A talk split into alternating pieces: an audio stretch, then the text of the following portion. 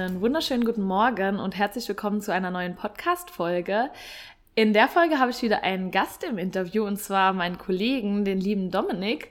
Und der Dominik und ich werden uns heute ein bisschen über das FSJ Politik unterhalten. Und Dominik leitet auch die FSJ Politikgruppe, deswegen ähm, ist er auch der optimale Gast für uns. und ich stelle dir am Anfang erstmal die Frage, Dominik, ab wann machen wir denn das FSJ Politik schon? Hm. Wir machen das jetzt seit ungefähr, lass mich überlegen, anderthalb Jahren. Also wir sind jetzt im zweiten Kursjahr. Mhm. Begonnen hat das im September 2018. Wie kam es denn dazu, dass wir mit dem FSJ Politik gestartet sind? Naja, es war so gewesen, dass das Sozialministerium auf die Idee kam, ein solches Format ins Leben zu rufen. Mhm. Und äh, dazu wurden dann die Träger aufgerufen, die verschiedenen, sich zu bewerben und ihr pädagogisches Konzept einzureichen. Das haben auch wir getan. Also mhm. genauer gesagt, die Chefin, die Tamara Gassner, hat das getan. Und das Sozialministerium hat sich dann letztendlich für unser pädagogisches Konzept entschieden, worüber wir sehr froh sind. Und ja, deswegen machen wir exklusiv FSJ Politik im Saarland. Das bedeutet, das wird jetzt nur von uns im Saarland angeboten, oder? Also es können grundsätzlich alle Träger mhm. anbieten. Allerdings ist es so, dass wir den Exklusivzuschlag ähm, für die ministerialen Stellen erhalten haben. Also Sozialministerium, Europaministerium, Landtag, Staatskanzlei bieten ausschließlich Stellen an, die über uns vergeben ah, und betreut okay. werden. Okay. Du hast jetzt gerade schon ein paar Stellen genannt. Wo kann man denn noch FSJ-Politik machen? Also du hast das Ministerium genannt, mhm. ne? Also es sind grundsätzlich die verschiedenen Ministerien, die es im Saarland gibt. Mhm. Äh, darüber hinaus, wie gesagt, der Landtag des Saarlandes, auch der Landkreistag in Saarbrücken, mhm. die Staatskanzlei, was auch eine sehr spannende Tätigkeitsstätte das ist, stimmt. weil man da auch mit dem Ministerpräsidenten durchaus mal in Kontakt treten kann. Auch Stiftungen haben wir im Angebot. Das ist mhm. im Speziellen aktuell die Unionsstiftung. Wir hoffen, da noch ein paar weitere Stiftungen ähm, ja, akquirieren zu können, aber aktuell ist es die Unionsstiftung. Die Arbeitskammer des Saarlandes ist kürzlich zu uns gestoßen. Ja, und man kann auch im Marketingbereich der Stadt Saarbrücken äh, sein FSJ-Politik machen. Ah, okay, sehr schön. Da sind wir ja schon sehr breit aufgestellt, merke ich gerade. Mittlerweile ja, Gott sei Dank. ja, ja. Ähm, braucht man gewisse Voraussetzungen, um dieses FSJ-Politik durchzuführen? Naja, grundsätzlich ist es halt wichtig, dass man ein gewisses politisches Interesse mitbringt. Ich mhm. glaube, ohne politisches Interesse macht das in meinen Augen wenig Sinn, mhm. weil man eben sehr stark in die politische Arbeit und generell in die Arbeit der politischen äh, Entscheidungsträger auch eingebunden ist. Also durchaus kann es sein, dass man auch mal mit dem Minister auf einen Termin geht oder mit dem Staatssekretär. Und ich sag mal, es macht mehr Freude und bringt einem mehr, wenn man politisches Interesse mitbringt. Und darüber hinaus, muss ich sagen, hat es sich herausgestellt, dass im FSJ Politik und Demokratie durchaus mh, hm, gewisse Schulnoten auch von Vorteil sind. Es ist nicht zwingend eine Voraussetzung, mhm. aber ich sag mal, mit einem schlechten Hauptschulabschluss hat man es in Ministerien nicht so einfach, weil das teilweise doch auch relativ komplexe Verwaltungsaufgaben oder politische Aufgaben sind, die man da bewältigen muss. Mhm. Wenn ich mich jetzt so ein bisschen an meine Schulzeit zurückerinnere, also Politikunterricht ist teilweise ja schon kompliziert und viele Dinge, die da zu beachten sind und äh, Prozesse, die man dann äh, wissen sollte. Ne? Ja, durchaus. Aber die werden ja eingearbeitet, die mhm. Freiwilligen, mm, und mm, da wächst man schon rein. Das ja. zeigen zumindest die Rückmeldungen der bisherigen Freiwilligen.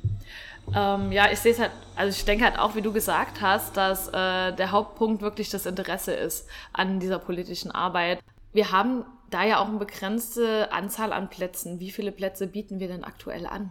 Also wir sind gestartet damals vor anderthalb Jahren mit zwölf Plätzen. Mhm. Äh, mittlerweile hat sich die Zahl Gott sei Dank erhöht äh, auf aktuell 20 Plätze. Das ist insbesondere auch deshalb wichtig, weil wir in diesem wirklich Gott sei Dank sehr beliebten Bereich ähm, mhm. mehr Bewerber oder deutlich mehr Bewerber, als wir Stellen haben. Ne? Mhm. Und deshalb sind wir sehr froh, dass da im Laufe der Zeit auch immer mehr Stellen dazugekommen sind, damit wir eben auch möglichst vielen Bewerbern eben auch die Möglichkeit eines FSJ-Politik anbieten können. Ja, sehr gut.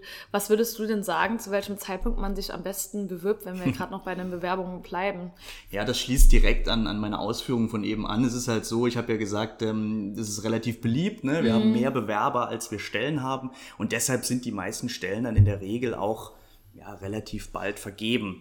man kann sich grundsätzlich natürlich wie im normalen FSJ oder Bundesfreiwilligendienst auch über das ganze Jahr hinweg mhm. bewerben. Man muss allerdings damit rechnen, dass wenn man ein bisschen spät dran ist, dass dann eben alle Stellen im FSJ Politik belegt sind. Deshalb würde ich empfehlen, so früh wie möglich. Okay, alles klar. Was würdest du denn sagen, was der Unterschied zu dem in Anführungszeichen normalen FSJ ist, also dem FSJ oder BFD, den wir für die anderen Teilnehmer noch anbieten? Hm. Also grundsätzlich ist das in meinen Augen der politische Fokus. Mhm. Es ist jetzt nicht so, dass man sich nur mit politischen Themen beschäftigt, mhm. sondern es ist immer noch ein FSJ, also immer noch ein freiwilliges soziales Jahr. Das heißt, wenn ich jetzt auf die Seminare kurz eingehe, auf den Seminaren thematisieren wir auch durchaus ähm, mhm. soziale und gesellschaftliche Themenfelder aber es wird eben ergänzt auch durch einen deutlichen Schwerpunkt im politischen Bereich. Ein paar Beispiele dafür sind im aktuellen Kursjahr haben wir beispielsweise eine Diskussionsrunde gehabt im Saarländischen Landtag mit mhm. den Fraktionsvorsitzenden bzw. Vertretern der vier saarländischen Fraktionen. Und was auch ganz schön ist, dass man im FSJ Politik durchaus auch Themenfelder beackern kann, die zwar auch im normalen FSJ gewinnbringend wären, aber gerade im politischen Bereich einen sehr weit voranbringen. Das ist zum Beispiel, ähm, die Freiwilligen haben einen Wunsch geäußert, dass wir einen Rhetorik-Workshop anbieten könnten. Ah, und den schön. haben wir gemeinsam mit einem Rhetoriktrainer auch angeboten. Und ähm, das ist halt sehr schön, weil man einfach im politischen Bereich, sage ich mal, rhetorisch doch ganz gut aufgestellt sein sollte sonst kommt man nicht so weit, wenn man eine solche Laufbahn einschlagen möchte.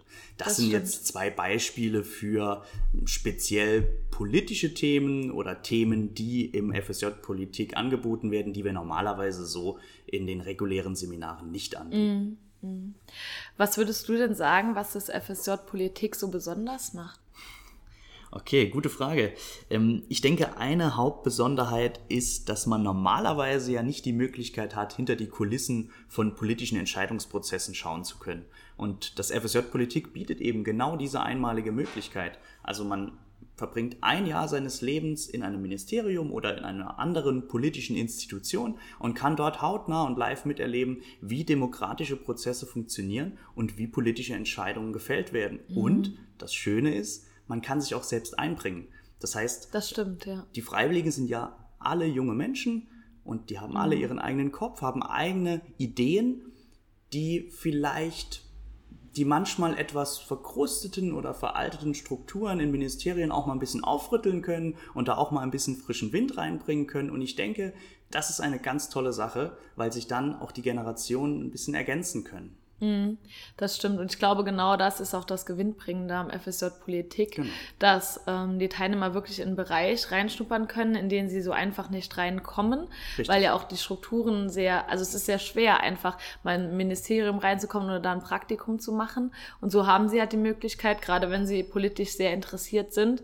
Und das zweite Gewinnbringende ist wirklich, dann dort sich mit einbringen zu können und ähm, auch Ideen einbringen zu können, die dann vielleicht im Endeffekt sogar umgesetzt werden oder neue Denkanstöße geben für die Politiker. Genau.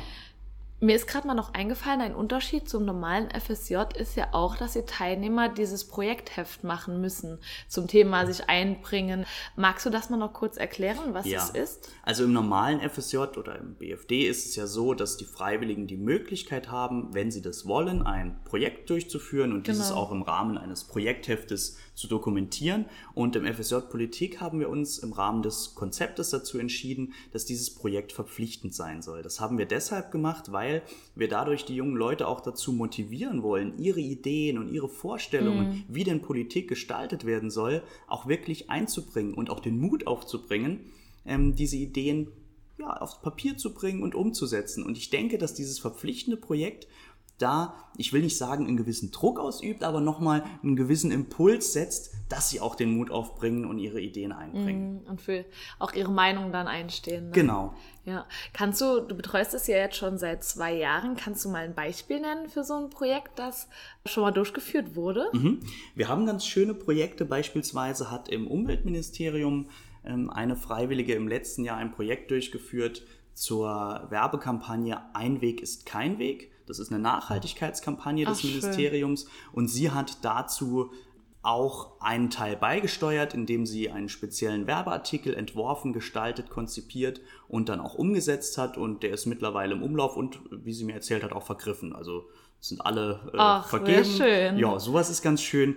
Dann, wenn ich noch ein zweites Beispiel nennen darf, hat ein Freiwilliger im letzten Jahr ein Konzept geschrieben zu einer Influencer-Marketing-Strategie, für das Thema Grundbildung. Mhm. Und wenn ich das letztens richtig herausgehört habe, sind aktuell tatsächlich auch saarländische Influencer in verschiedenen Ministerien unterwegs und setzen dieses Papier aktuell in die Praxis um.